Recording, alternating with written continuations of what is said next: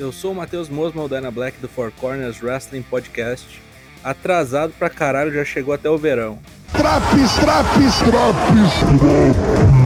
A seguir, review do IW Dynamite de 15 de dezembro, Winter is Coming.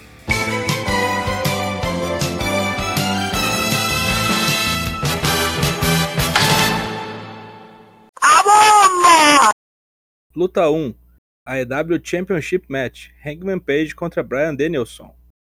Caras foram muito corajosos de meter essa luta aqui para abrir o programa. Depois a gente entendeu o porquê.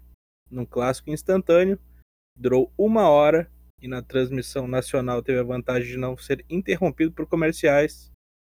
Um empate selou o destino de Hangman e Brian. Luta espetacular. Passou voando, nem parece que levou uma hora. Aula magna de wrestling, aplausos de pé. Que ano de Brian e de Hangman Page, que meteu duas lutas cinco estrelas seguidas. Quem não gosta do cara, favor tomar bem no meio do cu. Super Click desafiou os Best Friends para uma luta 4 contra 4 e a Danko avisou os Bucks que na próxima quarta-feira ele terá um presentão para os irmãos. Luta 2: Wardlow contra Matt Sydal. Achei que ia durar mais, foi só para colocar o Wardlow em evidência e mostrar Shawn Spears enchendo o saco. Vem aí muito em breve um face turn de Wardlow. Malakai Black fala sobre um rei e a maldade humana.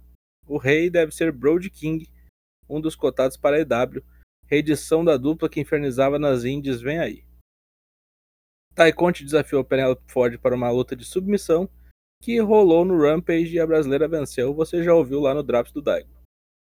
Luta 3: Serena Dib contra Hikaru Shida.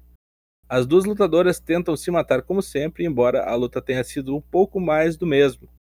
Serena bem que tentou detonar a perna da japonesa, mas a astúcia oriental de Shida aplicou um roll-up no estilo Saci Pererê. Deu ruim para Serena, fim do field. Os Varsity Blondes estão putos com Malakai pela cusparada em Julia Hart na semana anterior.